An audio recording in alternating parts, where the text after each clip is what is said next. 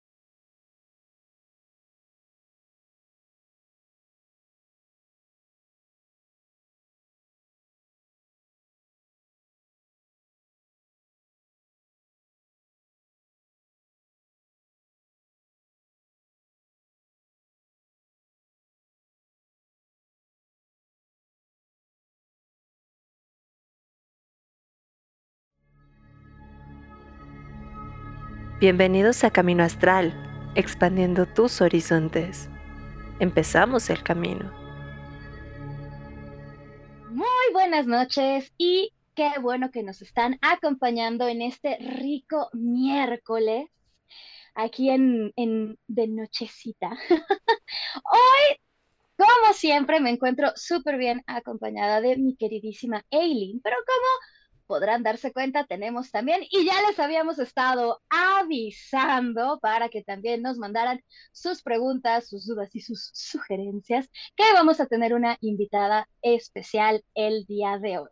Pero bueno, primero les presento a Eileen y ahorita paso a presentarles a nuestra invitada. Eileen, ¿cómo estás? Muy contenta ya de estar finalmente haciendo esta entrevista. Desde el año pasado les estuvimos diciendo que iba a haber sorpresas. Desde octubre estuvimos anunciando que sorpresas se venían y bueno, ya estamos en enero y aquí se las traemos. Una de las muchas sorpresas que vamos a tener a lo largo del año. Entonces yo estoy encantada y sobre todo un honor de tener a nuestra invitada que espero que disfruten muchísimo eh, como nosotras estamos haciéndolo en este momento.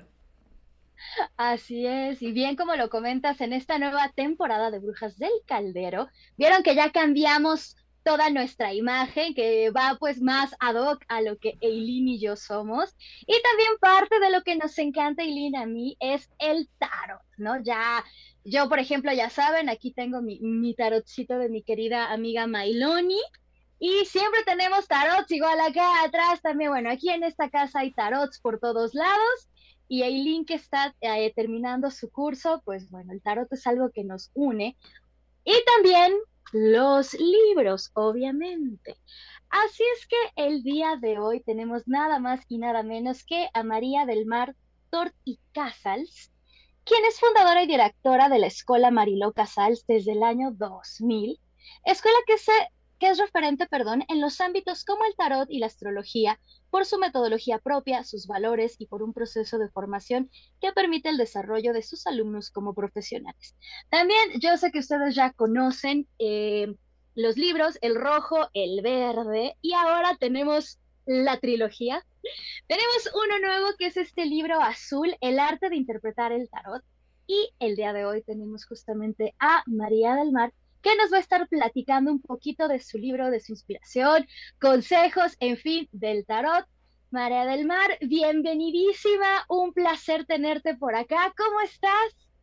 Ya contenta de estar por aquí. Buenas noches a todos. Sí, hemos conocido más de una vez y oye, siempre lo pasamos bien y por esto repetimos, ¿no? Entonces yo encantada de poder estar hablando de aquello que nos apasiona, que hoy es el tarot.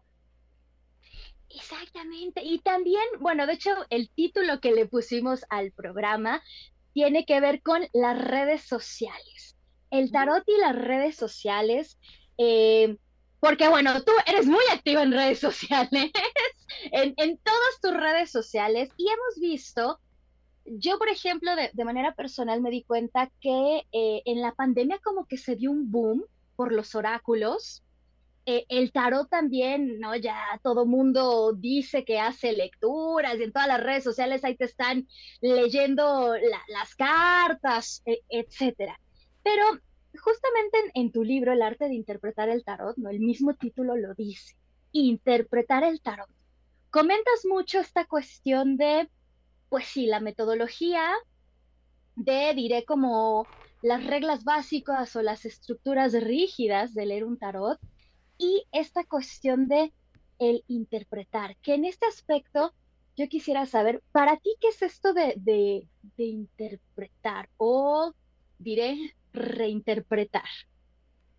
fíjate que el tarot es un lenguaje visual, ¿no? Porque está, cada una de las láminas tiene sus dibujitos. Y por lo tanto, cuando nosotros hablamos, no podemos leer la palabra porque no, es, no son palabras, son dibujos. Y en los dibujos y las imágenes se las interpreta. Entonces todos sabemos nosotros que el tarot se estudia, hay una metodología, pero que no solamente hay esta parte, no, no, solamente tenemos en cuenta la parte que se estudia, sino que hay otra parte que son sensaciones y que son intuiciones que forman parte de lo que es hacer una buena lectura. De aquí que yo le digo es el arte, ¿no? Es un arte, una buena lectura, una buena sesión de tarot, para mí es una obra de arte. Fijémonos aquí que los artistas, cuando quieren aprender, ¿no? Los artistas pasan por academias de arte y estudian y van a Bellas Artes, y estudian técnica, estudian colores, estudian anatomía. Esto les sirve para darles una estructura, pero después cada uno acaba encontrando su propia inspiración y su propia manera. Lo mismo sucede con el tarot. Los tarotistas, hay una parte que tenemos que estudiar que forma parte de estos significados, de estas lecturas, ¿sí? De, de, mm, de esta parte de información intelectual que nos da esta seguridad, pero que de alguna manera llegamos a ser buenos tarotistas cuando cada uno encuentra su propia esencia y esto hace que seamos únicos y únicas. Una buena lectura de tarot yo digo, es una obra de arte, cada consulta es diferente. Y aprender esto es muy mágico y muy bonito. Justamente a mí me llama la atención que, como dice Fara, eh, durante la pandemia pues hubo un boom, ¿no? El tarot ah, históricamente ha tenido altibajos, eh, a veces es más popular que en, otras épocas, pero siempre nos ha acompañado, siempre ha estado, eh, desde el cine, moda, en todos los lados, pintura, escultura y demás. Pero en redes sociales, pues bueno, ahora es el boom, ¿no? Y muchas veces se, se quiere aprender por redes sociales. Tú también que estás ahí muy presente, a mí me gustaría comenzar hablando sobre un tema que tú has trabajado muchísimo en conjunto de otros tarotistas eh, que se han preocupado por estas cuestiones. Y esta es el, la ética del tarotista. ¿Nos podrías hablar de, ese tema? Porque creo que es muy necesario. Sí. Como en todos los sectores, no solamente el del tarot, ¿no? Muchas veces hay gente, hay intrusismo y hay buenos, buenos profesionales y malos profesionales y de alguna manera nosotros, como siempre, desde la escuela, y digo escuela porque nosotros hablamos en catalán y escuela es la escuela porque llamamos escuela, desde la escuela nos hemos venido creciendo un poquito desde las épocas de crisis. Y nosotros hubo, cerca del 2006, hubo una época que en España se pusieron de moda los, por las televisiones que salían gente que se decía llamar tarotistas, que iban disfrazados, bueno, aquello era terrible, que bueno, te decían que te ibas a morir, bueno, aquello que hacían magias, bueno, aquello era terrible. Y entonces, claro, a nosotros aquello nos afectó, porque oye, que la gente que no conoce el tarot, cuando tú dices que es tarotista, se piensa que eres como estos de la televisión. Entonces, en aquel momento nosotros nos reunimos y pensamos que tenemos que hacer algo. Y de aquel momento de crisis surgió, pues vamos a hacer un código ético. Y nosotros estuvimos un año trabajando y preparamos lo que es un código ético, que no dejan de ser 10 puntos, en los cuales damos aquellos puntos esenciales que creemos que son importantes a la hora de hacer una buena lectura, pero cosas como que, que respetamos el libre albedrío, que la última palabra la tiene el consultante, que nosotros no tomamos las decisiones, sino que informamos de las distintas opciones, que advertimos de las dificultades, igual que también si vemos algún momento positivo, también de alguna manera ayudamos a que el cliente saque lo mejor de él, que utilizamos un lenguaje claro y entendible para nuestro cliente, que hay una confidencialidad que es decir, que mantenemos que aquello que pasa en una consulta queda en consulta, que también tenemos de una manera pública lo que nosotros lo que ofrecemos y el precio también está claro de las cosas que hacemos, cosas que parecen de sentido común, pero como siempre decimos a veces, el sentido común es el menos común de todos. Entonces,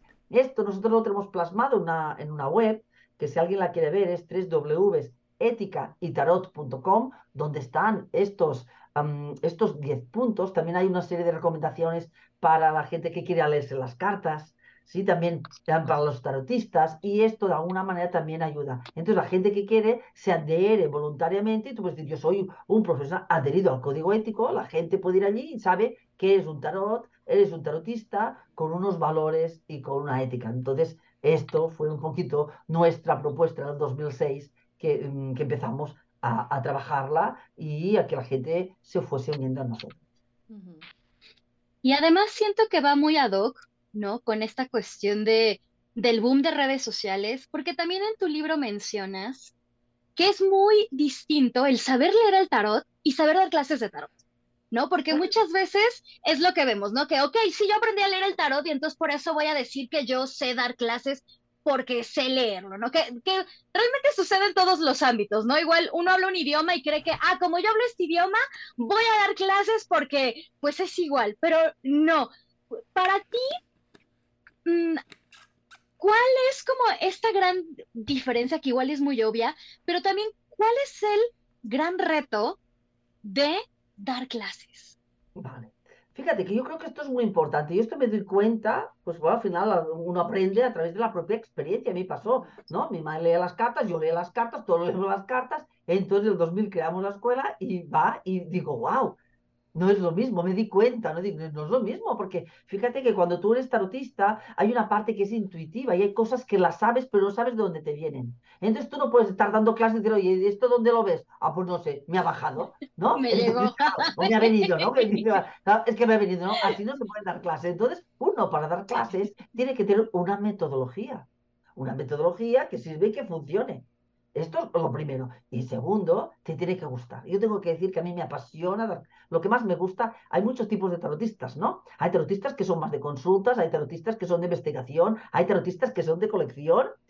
Y yo soy tarotista de, de, profesión, pero de dar clases. A mí lo que me gusta más, donde me divierto más, es dando las clases. Entonces, ¿por qué? Porque me permite ser creativa, porque me divierto mientras las doy, pero sí que de alguna manera tuve que encontrar la metodología. Y yo estuve mucho tiempo estudiando y sigo estudiando. Ahora ya, ya tengo mi metodología propia, pero yo sigo investigando y sigo estudiando. Pero el encontrar este clic, esta metodología de aquello que funcione, esto lo adquieres cuando ya llevas años eh, no estudiando, practicando el tarot. Que es cuando tú puedes ver aquellas cosas que se repiten, ¿no? Entonces dices, ay, yo, fíjate que cada vez que me preguntan esto, me salen estas cartas o estas combinaciones, ah, me responden a esto. Y cuando tú llevas muchos años de, de, lector de tarot, de, de, hacer consulta, es cuando tú a partir de aquí puedes descubrir y ver qué cosas se van repitiendo. Y es así donde, por alguna manera, yo fui adquiriendo mi método. Después, aquellas cosas que yo estudiaba, las miraba y las tenía en cuenta en la consulta. Y lo que pasaba la consulta, lo pasaba a mis estudios. Entonces, a lo largo de 20 años, yo he estado, sí, a través de las consultas, investigando y aquello que investigaba lo tenía en cuenta las consultas para conseguir este método. Y por lo tanto, para tener un método que te responda a ti, que sea propio, porque al final cada tarotista tiene su esencia, su manera, entonces tienes que, necesitas experiencia, experiencia de trabajo, ¿no? Uno, uno, estudia tarot, después se dedica a leer el tarot y es a partir que uno lee muchas veces el tarot, adquiere la experiencia, que esta experiencia es la que tú podrás enseñar a tus lectores. Lo que no puede ser es que yo, sin haber practicado lecturas, enseñe a mis, a mis alumnos la práctica de las lecturas que yo no he practicado. Entonces, porque la teoría lo aguanta, es otra de las cosas que aprendemos, ¿no? ¿Cuántas cosas yo había aprendido que después no funcionaban en la realidad? Porque la teoría todo lo aguanta. Lo que nosotros tenemos que enseñar son cosas que tengas contrastadas, que les puedas dar con seguridad y que den esta misma seguridad al alumno para que así pueda despegar y sacar este conocimiento y todo el potencial que lleva dentro. Esta es la magia de enseñar. Fíjate que tocaste un tema muy interesante que tiene que ver con la experiencia, pero la experiencia también eh, forja la maestría y el arte de, hacer una interpretación. Como principiante, a lo mejor esta va a ser una pregunta muy obvia, pero estoy segura que eh, muchos y muchas que están en esta situación tal vez están preguntando esto. Después de tantos años, María, eh, y de varios libros publicados, muchas de las tiradas que tú propones son bastante interesantes y bastante curiosas y también me atrevería a decir que diferentes a lo que hacemos básicamente cuando nos metemos a Pinterest y vemos una tirada de tres, la cruz celta y demás. Con tu experiencia y con esta maestría que has desarrollado, ¿de dónde viene la inspiración? Para crear este tipo de tiradas tan mm. interesantes que yo no había visto en otros manuales? Bueno, yo al final, claro, como todo me apasiona, tengo que decir que soy coleccionista de tiradas, ¿no? Entonces, durante muchos años he estado recopilando tiradas y lecturas que yo creía interesantes, ¿no? Y por lo tanto, al final también de ver tantas lecturas, también hay muchas que te sirven de inspiración. Algunas de las lecturas no son mías, sino que son clásicas, que son antiguas, y otras también lo que aprendes a ver es que tú ah, ves una lectura que te gusta, la tienes que practicar. Una vez la, la practicas dices, mira, esto por aquí me chirría, esto me cuadra. Yo creo que si la readapto un poquitín, puede ser más fácil. Entonces, de alguna manera, pues es como vas sacando y vas haciendo las lecturas. También veremos aquí que lo que pide la gente, ¿no? Al final, cuando tú estás en activo y estás practicando, también ves que las cosas van cambiando. Yo me acuerdo, pues no sé si fue hace dos años, porque el tiempo pasa, pasa muy rápido, pero que yo tenía muchas clientes jóvenes que me preguntaban por las citas de Tinder. Sí, tenían Tinder allí, vosotros. Entonces me decían, oye, es que yo no tengo tiempo de salir con todos. Entonces, y ni tiempo ni dinero. Entonces, María Mar, ¿cómo hago yo? ¿No? Entonces yo tenía que ir mirando y decir, bueno, pues busqué una lectura en la cual buscábamos tres o cinco candidatos, el cual carta dos cartas debajo, de manera que así podíamos ver, de alguna manera, oye, a cuál valía la pena asistir y poner un poquito de atención y a los que ya no valía la pena ni prestar atención, ¿no? Entonces, ¿esto de dónde viene? Esto viene de una necesidad que tú te encuentras al, al cliente que te pregunta o se te repite o se te repite varias veces, oye, aquí hay algo que igual una lectura nos facilitaría, el, nos facilitaría el poder aconsejar, ¿no? Y esta, pues, es, uno de estos típicos que a veces, oye, se pone de moda un tema o mucha gente te pregunta, entonces dices, bueno, pues aquí voy a ver qué puedo hacer yo para facilitar el tema, ¿no? Y dar recursos a, a los alumnos. Mira, es que lo que dices me, me causa tan, tan, bueno, se me hace tan curioso porque sí es una realidad, ¿no? Justo ahora estaba hablando con, con, amigas y así, y todos me decían, ¿no? De, de las citas en, en, línea y todo esto, nunca, nunca se me hubiera ocurrido hacer eso. Pero es tan... En esta, lectura lo primero que sí. Claro, mirar a la consultante, ver a favor y en contra, qué recursos tiene a la hora de encontrar pareja. Esto nos sirve para orientarla a ella y después tú pones los candidatos, ¿sí? Y pones una carta por candidato y debajo de cada una de las cartas del candidato, pones dos cartas y esto ya te dice, este sí, este no, y dices, oye, de estos, quédate con estos y prueba estos. Imagínate cuánto, cuánto tiempo nos ahorramos. Sí, no, pero un montón. Y es que también eso es algo que, que, me, que me, encantó de tu libro, que tocas temas, mm, voy a decir, innovadores dentro del tarot, porque son temas actuales, temas que existen, temas que son una realidad, pero yo nunca había visto que, que, alguien hablando del tarot hiciera, ¿no? Porque, por ejemplo, hay, hay tarots de todo tipo, ¿no? De que, que si de anime, de manga, los tarots LGTB y todo este rollo. Y tú tocas estos temas, ¿no? De, también incluso mencionas lo de las edades, ¿no? De cómo saber cuándo, eh, bueno, cuándo es una persona joven o, o como en qué rangos, que no son temas que se usaban o bueno, al menos no en manuales, en libros, no, no, no, te, no te abarcaba, pero es una realidad social, justo como comentas, ¿no? Una realidad social, la gente eh, busca, usa mucho, ¿no? Las, las eh, citas en línea. Entonces, diré, em, evolucionas junto con el tarot, ¿no? Vas viendo la necesidad y yo creo que tiene que ver también con esto de, pues, como no solo dar clases, sino hacer consultas, sabes lo que pues, lo que el público está pidiendo, lo que está en boga, y entonces vas, diré, desarrollando como todas estas em, cuestiones, todas esas temáticas, porque también eso, ya te había comentado, me encantó que tu libro tiene temáticas específicas, ¿no? Eh, que el tarot social, el tarot evolutivo, entonces, diré, ya uno ya sabe a lo que va, ya no tienes que perder el tiempo en ay, pero es que, ¿qué significa si la emperatriz sale así cuando es una pregunta del amor, pero resulta que yo no sé si es chico o chica, ¿no? Contigo es de, bueno, a ver, el tema así, ¿cuáles son las, las posibilidades? y en, este aspecto me surgió una duda, porque yo, por ejemplo, tengo una, tengo una tienda eh, en línea y vendo tarots y siempre me llegan mamás para preguntarme, le quiero regalar un tarot a mi hija. Y recuerdo que tú nos comentabas que aprendiste a leer el tarot de pequeña. Mm, ¿Qué recomendación le podrías dar, tú ahora sí que como niña que tu mamá te ayudó, qué recomendación le podrías dar justamente a, eh, pues, a las mamás o a personas que tienen a niños eh, que quieren aprender el tarot? Bueno, hoy en día hay unos tarots monísimos, monísimos para niños para que aprenda, ¿no? Yo tengo un nieto y lo, y lo primer regalo que le hice a mi tarot, a mi, a mi nieto, fue regalarle un tarot. obvio. En este caso yo diría, fíjate, ¿no? Hay muchos tarots que son um, tarots de, para niños pequeños con dibujos muy agradables para que los niños se puedan sentir cómodos con el tarot. Entonces yo diría, oye, pues este sería que busquen un tarot sí, que sea amable para los niños. Hay muchos, hay muchos y hay muy bonitos. Entonces diría, y de alguna manera diría, oye, es bueno, pues y que no fuercen a los niños, sino que les acompañen, ¿no? De alguna manera, mucha gente, ay, los niños, los niños, oye, pero al final no es nada malo. Si tú les, enseñamos como normal, mis sobrinos, o sí, que, que, tienen cinco años, cuando vienen a casa, sácame un consejo, sácame un consejo, y ellos eligen un tarot, digo, va, elige un tarot, y ellos, este, este, un consejo, oye, pues si sale la carta a la torre, ¿qué les dices al de cinco años? Tienes la, tienes la habitación desordenada, a ver si la ordenas, ¿no? Ah, pues la, la mira, esta es la mamá, este es el papá, el carro, este eres tú, fíjate que la mamá está mirando al carro, fíjate cómo te tiene en cuenta, yo qué sé, o la estrella, que es la hermanita, pues oye, al final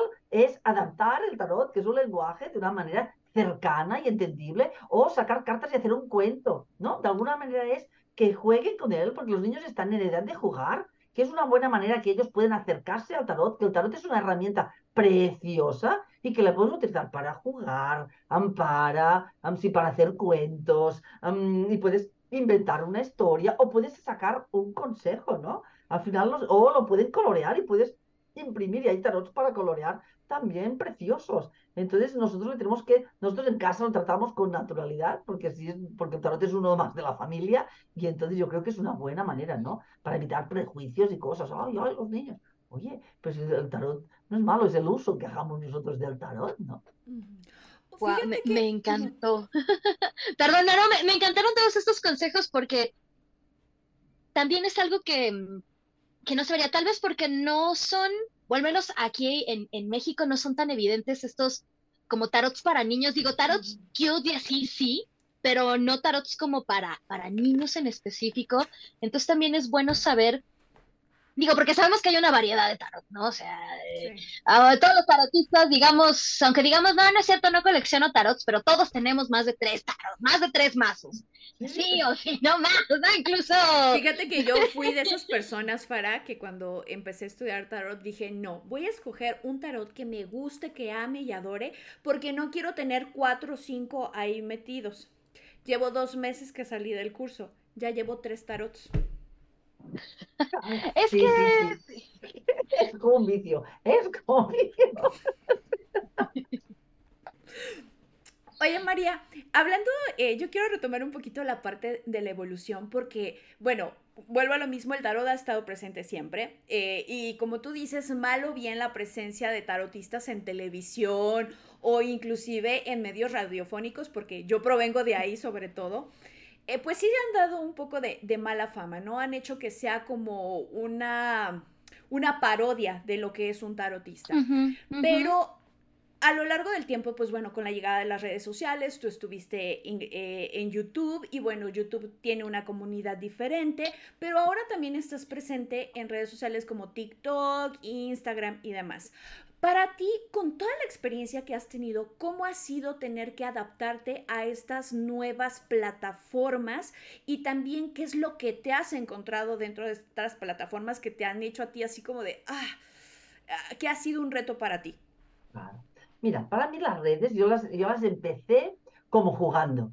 ¿No? Porque yo soy muy curiosa, de esto, y oye, yo toco, no, yo ya soy mayor, sí, pero yo toco motores y oye, y soy muy curiosa. Entonces, yo me acuerdo que, ¿no? Y dije, va, vamos, no, ya sé, nosotros empezamos con YouTube, me parece que fue en el 2014, me parece, ¿eh? Pero dije, mira, Juanca, yo veo que hay un hueco, a mí me gusta explicar y me gusta divulgar. Entonces, los primeros vídeos, yo me acuerdo que ponía un PowerPoint y ponía una voz yo me ponía nerviosa allí y me decía que nadie me moleste, que nadie me moleste. Y solamente ponía voz al PowerPoint. Después dije, no, no, me, inspiré y dije, no, no, yo veo, Juanca, que nosotros aquí pondríamos una combinación y monté en mi comedor la televisión, allí ponía la combinación y yo salía al lado y explicaba durante tres minutos una cosa, ¿no? Después pasamos al croma. Sí, digo, ah, vamos a hacer un croma. Y entonces tenía mi pobre marido, que siempre ha estado a mi lado, montando el croma, montando un escenario. Entonces se puede ver en nuestro canal de YouTube la evolución la evolución de todos los vídeos, ¿no? Entonces, como vosotros decís, llegó la pandemia y empecé a hacer directos porque en aquel momento yo estaba tan desesperada, encontraba que aquello era tan terrible y yo dije, yo me comprometo porque nos dijeron, estaréis 15 días confinados, 15. Y yo dije, hombre, yo me comprometo a mientras estemos confinados, 15 días pensaba yo, y lo único que podía hacer en aquel, en aquel momento, lo único que podía hacer yo era hacer tarot. Y yo, sentía que tenía que hacer algo. Y como solamente podía hacer tarot, pues yo dije, yo cada día sacaré unos consejos y así empecé y nos tiramos tres meses. Que aquello no se acababa, pero bueno, me dio un sentido al, al, vivenciar la pandemia, ¿no? Me dio el sentido de poder, yo sentía que hacía algo. Y entonces así es como fue la pandemia. Y esto fue en cada YouTube. Pero después, un día yo estaba diciendo, ¡ay, ha salido algo con Instagram! Y entonces me empecé a meter por Instagram. Y entonces empecé a experimentar.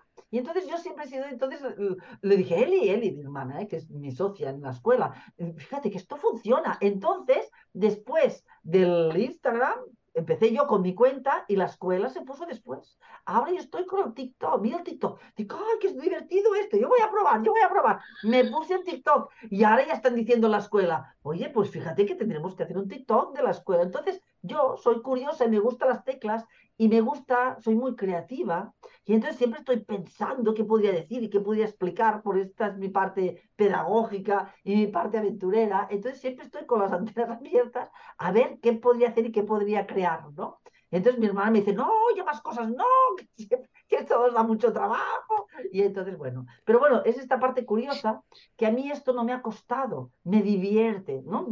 Por esto lo hago, porque me divierte. Lo que sí me costó fue el paso de cerrar la escuela presencial y pasarlo todo online.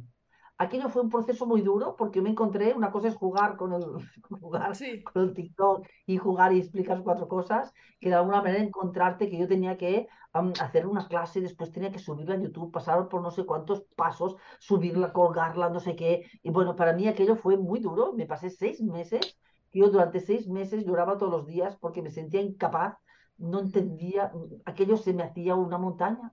Y, todos los días lloraba y hasta que dije, después de seis meses, le dije a mi marido, mira, Juan Carlos, siéntete a mi lado y me voy a apuntar paso a paso lo que tengo que hacer. Después de una clase tengo que pasar aquí, aquí, aquí. Me apunté todo. Cuando yo empecé a controlar ya este proceso, ya, ya, ya, ya está, ya, ya me encanta me lo paso bien, pero yo me encontraba de hacer clases presenciales, sí, que es una cosa, encontrarme con toda la tecnología, apretando botones, que tenía que preparar un PowerPoint, que tenía que no sé qué, aquello para mí fue un muy, muy duro y me costó seis meses de, que yo me estaba allí, me sentía incapaz de adaptarme a, a, a ese nuevo entorno y ahora estoy encantada, ¿no? Y me lo paso bien y disfruto las clases pero aquel proceso, el cerrar la escuela física y pasar a la presencial, para mí, después de tener una escuela durante 20 años, tenemos una escuela preciosa, pero decidí, no, no, en la pandemia decidimos cerrarla, aquello fue un proceso para mí. En cambio, lo otro es cómo jugar,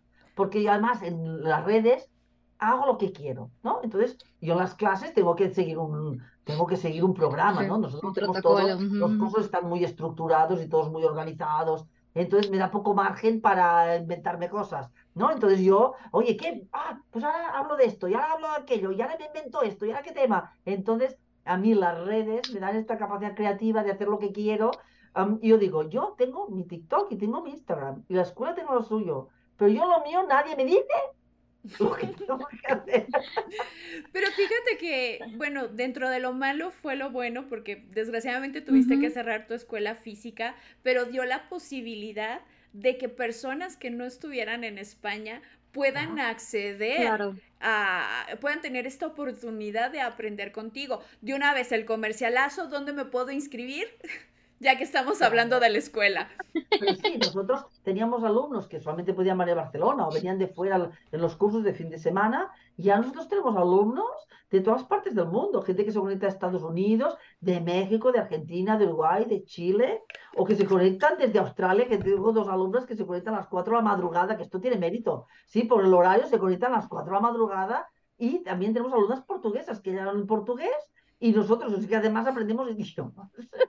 o sea que de alguna manera aquello que a mí me costó fue muy bueno, ¿no? Fue bueno. Y de alguna manera la posibilidad también de que ahora yo puedo viajar y, y, me, doy clases desde México o doy clases desde Argentina, ¿no? Entonces, eh, yo tengo que dar las gracias, pero que el proceso este para mí fue, fue duro. Las redes no, pero este cambio fue para mí duro. Em, es que en todo esto que comentabas hay como dos cosas que quiero comentar. Una, me encanta esta manera que tienes de ser, porque normalmente yo, por ejemplo, yo aprendí tarot con un amigo, de hecho fui su grupo cero. Este, estábamos en la escuela, se experimentó con nosotras, ahora ya tiene su escuela y también.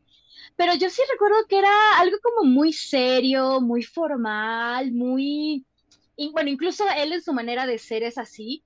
Y también aquí en México, como comenta, ¿no? De la televisión y eso, tenemos como esta idea de que el tarot el tarotista es como alguien muy, como extravagante, como medio, no sé, lunático, como eh, arrebat, no, no sé, o sea, siempre se ve como alguien fuera de este mundo, ¿no?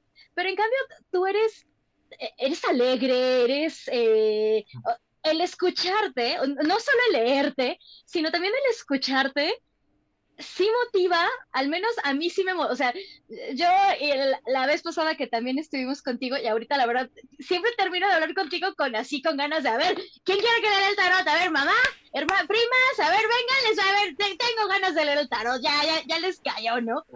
Y también esta parte de la familia, mientras hablabas que decías que tu esposo te ha apoyado, que tu hermana te ha apoyado, y para quienes hemos leído el libro y quienes hemos estado pues a través de tu, de tu trayectoria, el saber que comenzaste con tu mamá, que ya pasó a otro, a otro, otro plano, y esta cuestión que mencionabas también de la tirada Mariló de las 22 cartas de los arcanos mayores,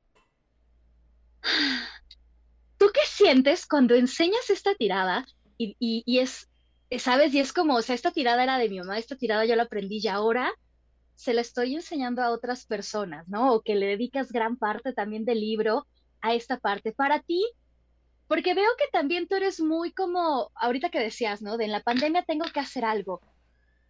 Siento que tienes como tus misiones muy claras, ¿sabes? ¿Sabes qué tienes que hacer aquí? Y, entonces para ti, ¿qué es esto, no? Como el poder decir, voy a enseñar esta tirada, voy a, voy a hacer un libro, la voy a poner, además voy a explicar y les voy a decir, esta tirada es la tirada Mariló, porque está basada en mi mamá. Para ti, ¿qué es esto? Ver que hay personas, como dices, en Australia, en México, en otras partes, usando, usando pues la tirada familiar.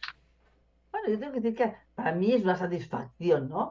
A mí es la lectura que más me gusta. Entonces yo cuando doy los cursos de lectura Mariló es donde me lo paso mejor. Primero porque cuando la gente que llega a estos cursos o de lectura Mariló normalmente ya sabe, entonces te permite disfrutar el curso desde otra manera, ¿no? La escuela, pues oye, hasta que no sabes, tienes que saber mayores y menores, para, ya tienes que fluir un poquito y entonces ya me llegan los alumnos, los alumnos que hacemos lectura Mariló, ya saben, ya saben de tarot, ya saben cómo funciona una, una lectura, ya tienen las bases de interpretación, entonces son aquellos cursos que te permite fluir en la interpretación porque ya la gente ya, ya no, no es alumno que acaba de empezar. Entonces es una lectura muy intuitiva, es una lectura con muchos matices que nos permite fluir muy bien. Y es para mí es un orgullo cuando yo la, la, explico y me hace mucha ilusión, ¿no? Entonces también cuando ves, vas y a veces ves por las redes y que la gente la utiliza o la muestra, digo, ay, mira, qué ilusión que me hace, ¿no? Fíjate como que de alguna manera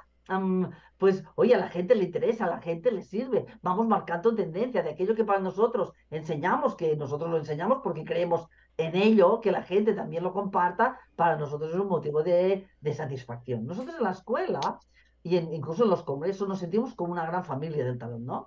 Que somos toda aquella gran familia que luchamos para dignificar el tarot, para ponerlo en valor, para que pueda, que se muestre, que se vea este tarot bien puesto. Entonces, cuando vemos que hay gente que nos sigue y que también sigue este legado y sigue este propósito, oye, pues nos llena de, a mí me llena de felicidad y alegría.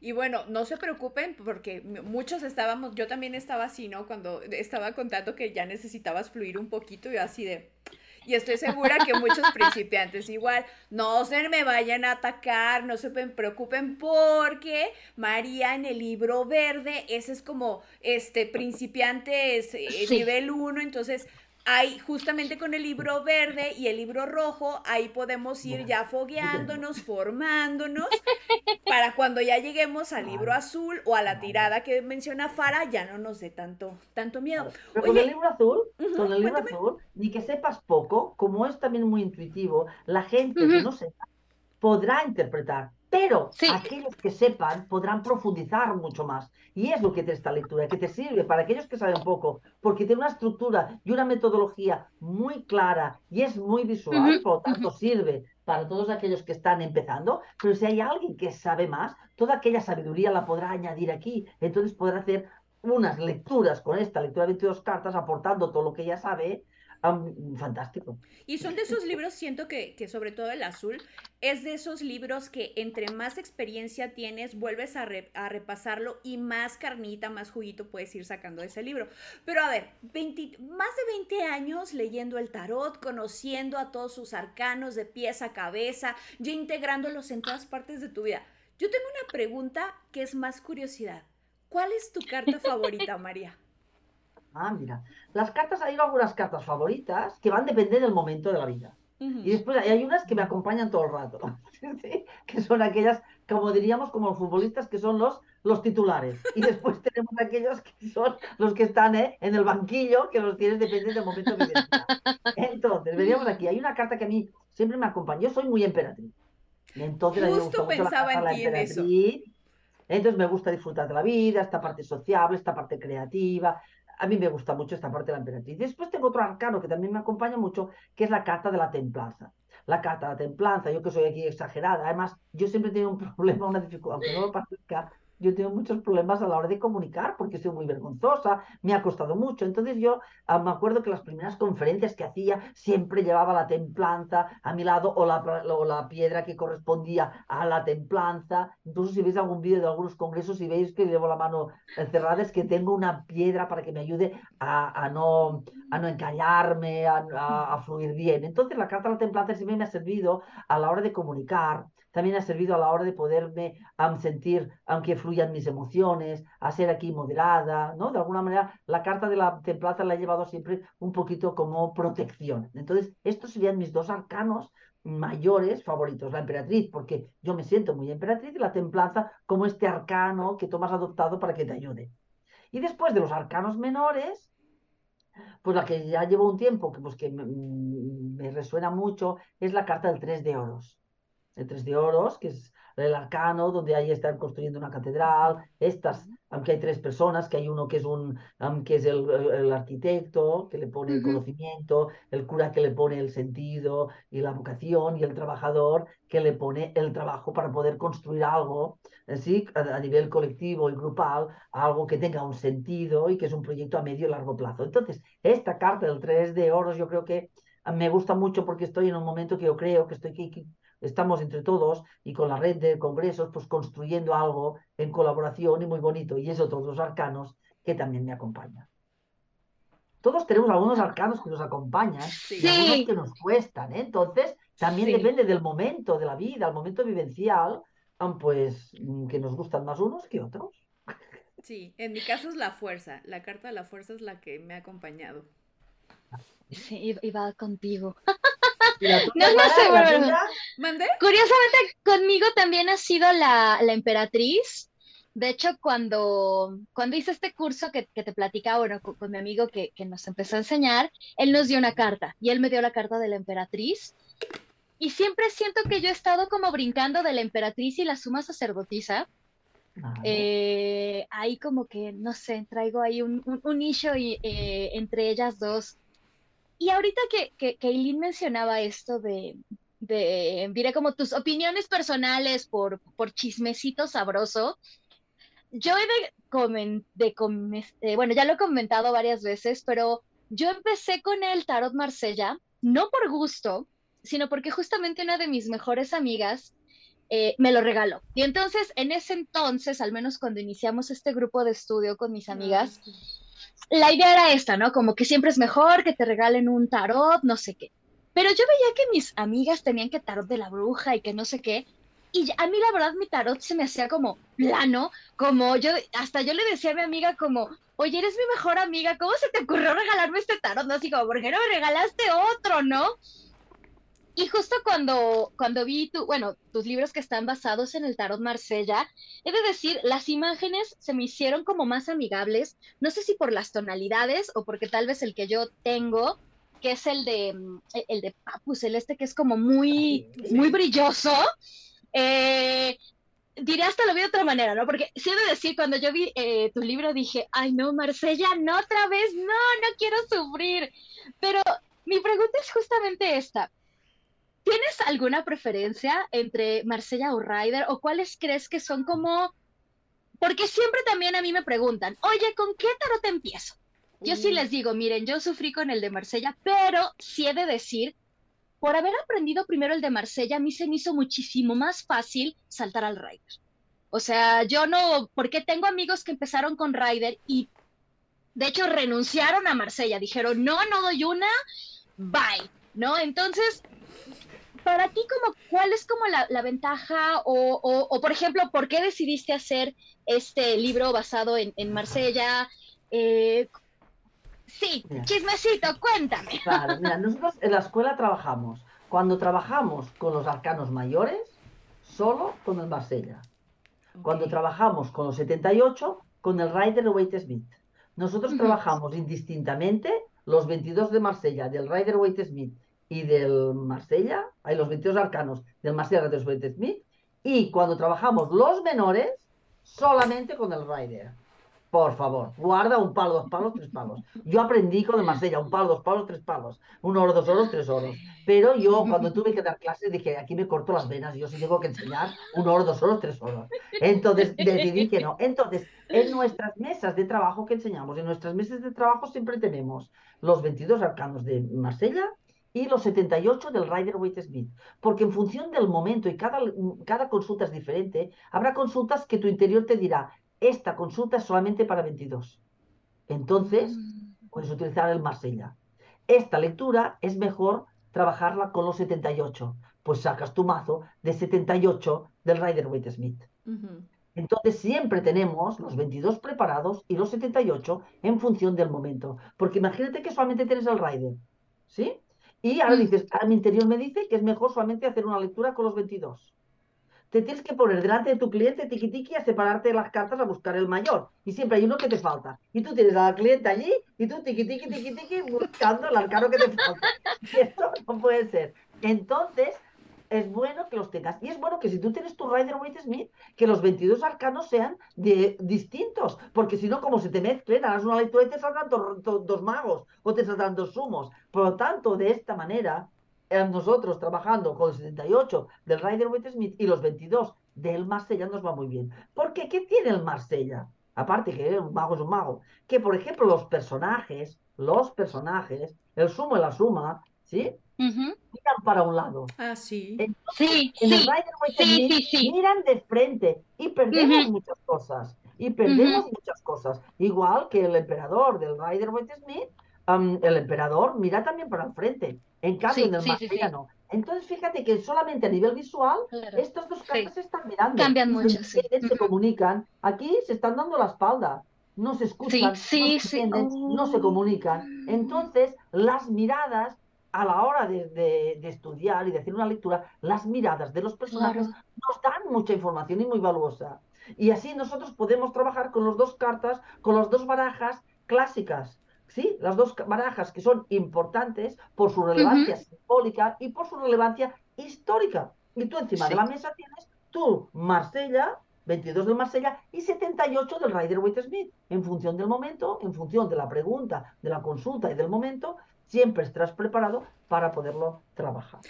Oye, y aparte, hablando del Marsella, que yo siempre lo he dicho, yo no soy muy fan porque soy muy visual, entonces los trazos se me hacen como duros, pero justamente también María del Mar eh, tiene su propio tarot y es el tarot de las sensaciones. Se basa en el Marsella, pero tiene algunas cosas que son diferentes que nos ayudan a la interpretación.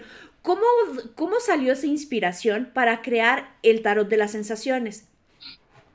Fíjate que la gente en la vida tiene la costumbre a decirte lo que tienes que hacer. ¿eh? Cuando eres jovencita, ¿qué tienes novio? Cuando tienes novio te dicen, "Ay, ¿y ahora que te vas a casar? Cuando te casas, ya serás un niño, cuando eres un niño. Bueno, pues igual que la vida, la gente también te dice cosas. Y había mucho tiempo que la gente me decía, oye, Mari, ¿para cuándo haces tú un tarot? Y yo pensaba, ¿y para qué voy a hacer un tarot? Si yo con el Rider en Marsella ya tengo bastante, ¿para qué voy a inventarme algo nuevo si yo ya con esto? Pero la gente sigue, seguía preguntando, seguía preguntando. ¿eh? Y un día en un congreso de Barcelona, ¿sí? Am, vino un ponente y le dije, oye, Carlas, ¿quién ha hecho estas imágenes de tu PowerPoint tan bonitos? Y me dice, mi mujer, que tiene una escuela de arte. Entonces yo en aquel momento supe, esta señora será la que buscará mi tarot. Entonces, cuando yo decidí eh, hacer un tarot, pensé, ¿qué tarot voy a hacer? Aquí, y pensé, ¿no? ¿Qué tipo de tarot? Dije, Ujú. no, yo, Ryder y Marsella. ¿Sí? Entonces, pero yo pensé, a mí lo que me gusta que es enseñar. Entonces, lo que yo diseñé fue un tarot que tenga, que, que es un Marsella, pero en el cual nosotros en el escenario encontramos cosas que son distintas. Por ejemplo, las, las, las hojas nos hablan del movimiento. Ujú, ujú. Esta carta también tiene moneditas que nos habla del, nos habla de, que también nos puede hablar del dinero. Por ejemplo, espérate que busque aquí una carta que tenga muchas cosas, que buscaré, busco el ermitaño por aquí. Por ejemplo, la carta del ermitaño veríamos, tiene las hojas, su movimiento es lento, tiene una rosa de los vientos y una hoja, porque también nos Ah, recuerda que es el otoño.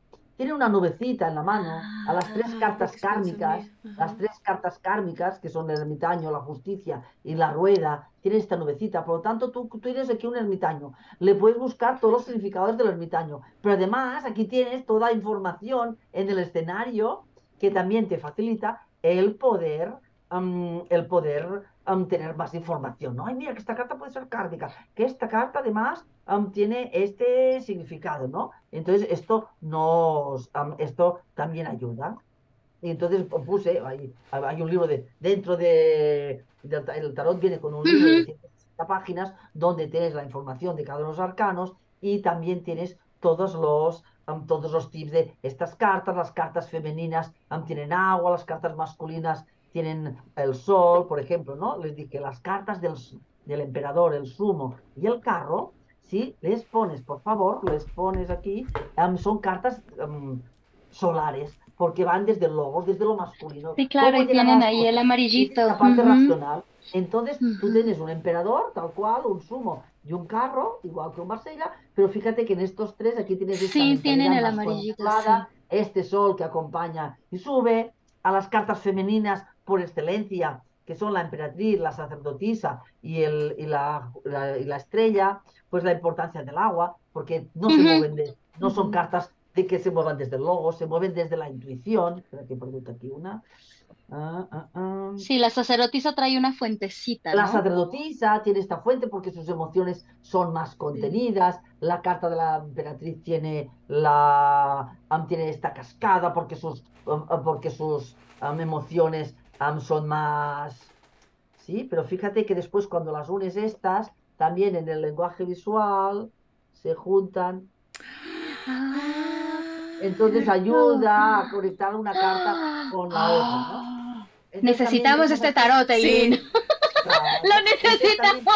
los personajes tienen un anillo, ¿no? Entonces el, el- el sumo y la suma que representan los personajes mayores de 70 años llevan un anillo. La emperatriz y el emperador que representan los personajes maduros de 30, 70 Ujú, llevan un anillo. Y el carro y la estrella también llevan un anillo que representa a los jóvenes. Por lo tanto, cuando el alumno me dice, ¿el mago puede ser un personaje? Le digo, ¿lleva anillo? No. El, el, el mago, aunque parezca el David Bisbal o parezca un cantante, no representa un personaje. ¿eh? Representa un arquetipo. Los personajes son su Sí. suma, emperador, emperatriz y carro y estrella. Entonces, yo hice un tarot más pedagógico para facilitar el aprendizaje.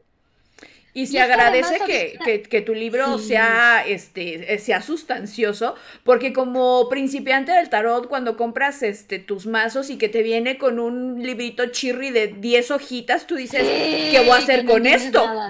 este es el libro, este es el libro que viene con el tarot y además te dice con qué cartas se relaciona. Tienes toda la ficha y además tienes aquí también tiraditas. No, no, que, espérate. Las tiraditas y te dice, por ejemplo, la carta de la sacerdotisa, la emperatriz se relaciona con las cartas de agua, que son estas y estas y estas, se relaciona con las cartas de anillos, que son esta y esta y esta. Entonces aquí este libro está todo explicado, los significados de cada uno, ¿no? Está, la verdad es que, bueno, porque claro, yo soy profe y a mí me gusta enseñar. No, y, y es que además me encanta porque ahorita que comentabas, los cambios son muy sutiles. O sea, no es que hayas agarrado y dijiste voy a hacer otra otra carta aquí, ¿no? Son cambios tan sutiles que yo, por ejemplo, en el del el ermitaño ni me había dado cuenta. Hasta ahorita que empezaste a decir, y eso que lo estoy viendo en, el libro, porque justamente los libros de, de María del Mar los explica con eh, eh, este tarot que era que les decía. Y un ermitaño Marsella clásico. Fíjate, el ermitaño es el mismo, lo único que cambia es la información que pongo en el escenario. Respetando. Que realmente lo hace como más ligero. Que era lo que yo decía, ¿no? Los colores más, más sutiles, más suaves. ¡Wow! De verdad, qué, increíble. porque no hace mucho se pusieron de moda unos tarots muy oscuros que yo decía a mis amigas, digo, perdona, que tú le vas a leer a alguien a, las cartas y ya solamente visual, y lo ves todo negro. Necesitamos un tarot, sí, que dé buen rollo, que cuando tú lo veas no asuste, que, que, que permita que la persona se sienta cómoda y se abra. Esto es importante. En una consulta, cuando el cliente o la clienta se siente cómodo, se abre. Y entonces el wifi entre el cliente y tú funciona. Si aquí tú le pones un tarot oscuro, con unos dibujos um, truculentos, el cliente ya ve aquello, todavía no, ha visto nada, pero digo, Dios mío, ¿qué me va a decir esta señora? Entonces, si el cliente se incomoda, se cierra, y si se cierra, el wifi, la conexión es más difícil. Y por lo tanto, esto es importante que lo tengamos en cuenta también, ¿no? El hacer que el cliente se sienta a gusto. Como mejor está el cliente, mejor está el tarotista, mejor irá la sesión. Claro. Sí, sí, sí. Ay, de verdad, María del Mar es... Ay, súper eh, rico charlar contigo, pero desgraciadamente el tiempo se nos está acabando. Ay, no. Eh, digo, por suerte de decirles, vamos a tener a María del Mar en unas semanas aquí en México. Va a estar eh, ya saben, en esta librería amarilla con naranjita, con, digo, amarilla con morada, con nombre de Libertador. Entonces ahí... El 8 de febrero a las 7 de la noche. Para que, miren, no, no tienen, o sea, María del Mar tiene tres libros, tiene un tarot, o sea, de verdad van a encontrar muchísimas cosas que van a servir, como yo les decía, tanto si están aprendiendo como si ya saben, ¿no? Yo, por ejemplo, ahorita que, acabo de, ver que, bueno, que este tarot Marsella es para mí más, más amigable, más, más tranquilito, más apapachable, ya ya, ya me enamoré. Pero cuéntanos, María del Mar, ¿qué más vas a estar haciendo aquí en México? ¿Dónde te podemos contactar? Este, igual si alguien quiere inscribirse a tu escuela, danos toda la información, por favor. Yo estaré en México el día 8 en la presentación. Las presentaciones siempre lo pasamos bien. No es aquello solamente voy a pegar el rollo de, vender mi libro, sino que siempre ah, enseñamos cosas y nos divertimos y lo pasamos bien. Por lo tanto, invito a que la gente venga el día 8 de febrero a la librería. Sí, no sé si se lo pondréis aquí. Claro. Ah, como no habéis dicho el nombre, no sé si se puede decir o no se puede decir. Pero con la dirección, así con el nombrecito. Lo dejamos así, suspense. Entonces, esto será el día 8. También estaré el 3 y el 4 de febrero en la Cumbre de los Arcanos, que es, será, un fin de, será todo un fin de semana, en el cual de tarot, con otros profesionales del tarot. sí, que será muy interesante. Y también haré una masterclass, pero todavía lo estoy, todavía lo estoy acabando de cerrar porque todavía falta un poquitín que será el fin de semana después. ¿eh? Masterclass, que son cuatro horitas de clase sobre un tema determinado, donde trabajamos, practicamos y lo pasamos divino.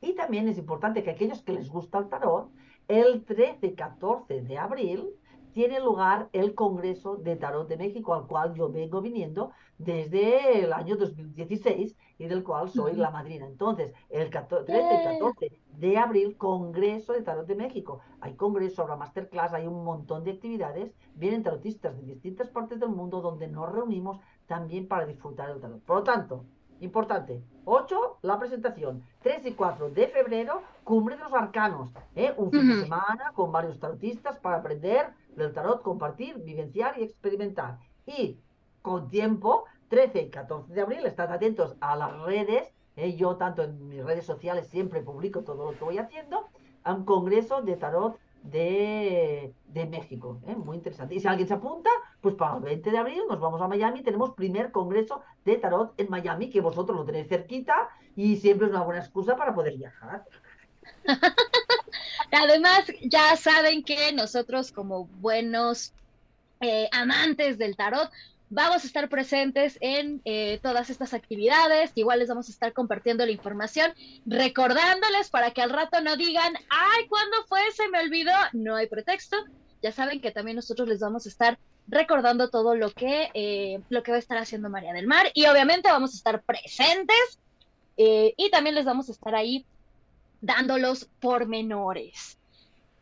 Eileen, ¿tú alguna dato, nota, algo que quieras agregar. Dato, nota que quiera agregar, pues miren, con esta invitada de lujo yo les quiero decir que no hay desperdicio con, con sus obras. Ustedes saben que yo no recomiendo por, por recomendar, eh, pero creo que sí, eh, creo que tu estilo me ha gustado mucho porque sí se nota que hay una rigidez, sí se nota que hay una estructura, pero tampoco es tan cuadrada, sino que también es didáctica. Hay, es una estructura didáctica si, si pudiera definirla. No, ¿eh? no. Estructura didáctica sí.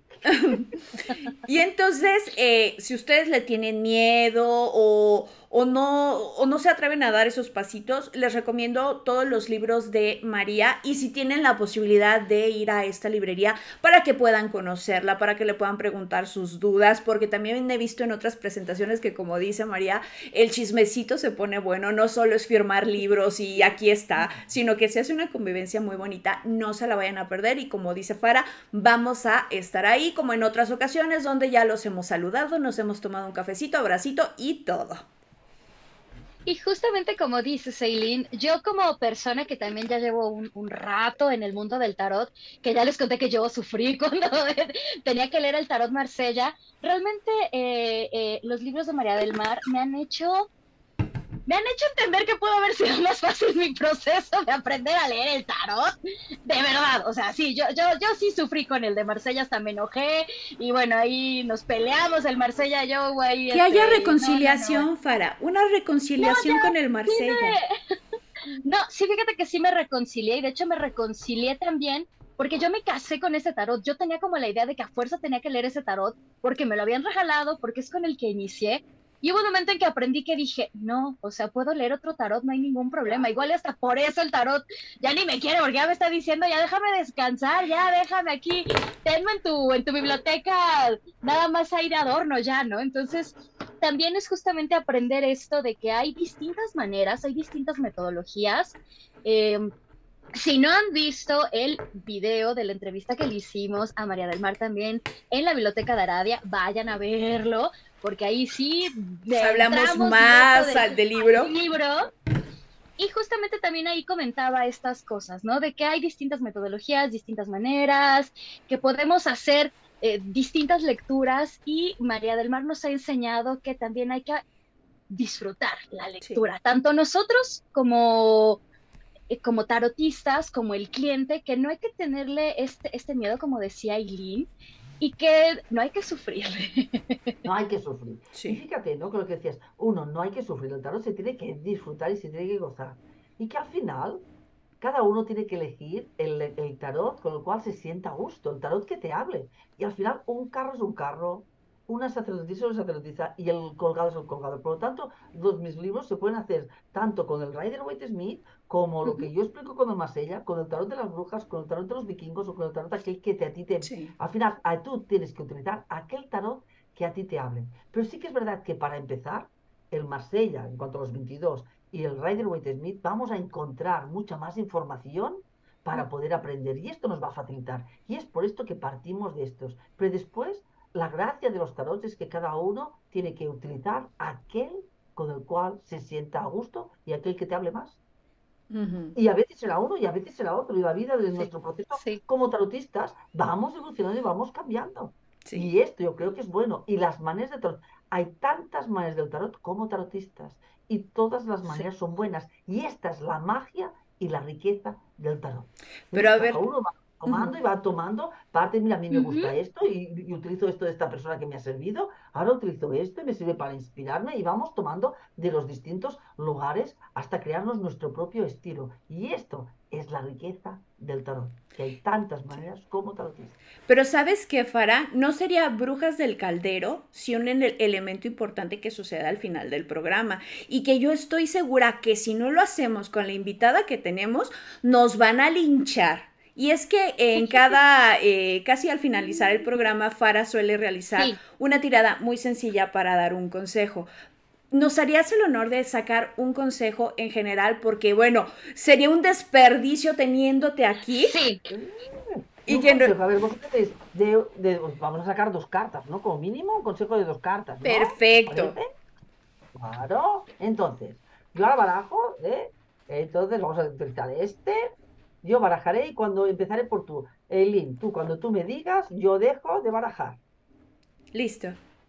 Perfecto, saco una carta, la carta de la rueda. Ahora te para, ¿eh? si sacáis aquí los culpables sois vosotras. Yo interpreto que las Entonces, para, cuando tú me digas, yo saco paro y dejo de barajar. Ya. Perfecto. mira, rueda y diablo. Este será el consejo que nos ha salido. Entonces, fíjate, la carta de la rueda, que es la primera que ha salido, nos dice que en estos momentos, todos los que estamos aquí, es un buen momento en el cual tenemos las oportunidades que se nos presentan para poder seguir creciendo, avanzando y progresando como tarotistas o cada una de las brujas del caldero en el ámbito en el cual sea el suyo. Pero la carta de la rueda es esta posibilidad de poder seguir expandiendo y creciendo.